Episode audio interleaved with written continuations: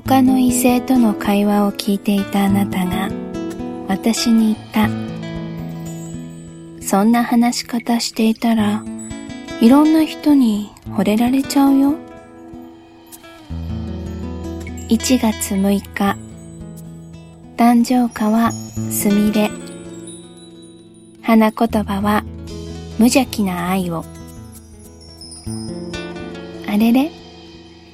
ちょっとちょっと。珍しく焼き餅なんて焼いてくれてるの？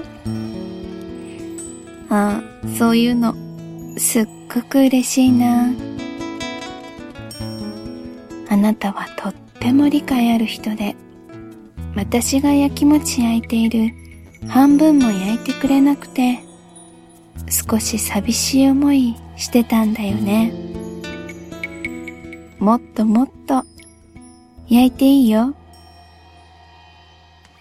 人懐っこく誰とでも話す私の態度にちょっぴり。ほんのちょっぴりだけ心配というかなんというか心の奥がざわついたのかな。でもあなたは分かってくれてたね。私の気持ちを一番よく理解してくれてる。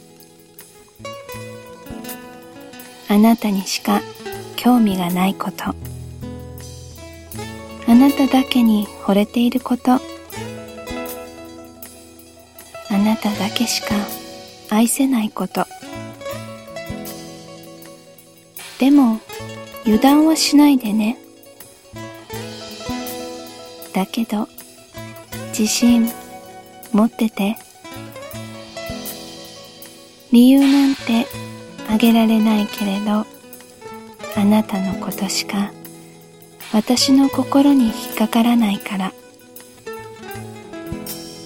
あなたと出会ってから私はあなた一色に染められちゃったからね。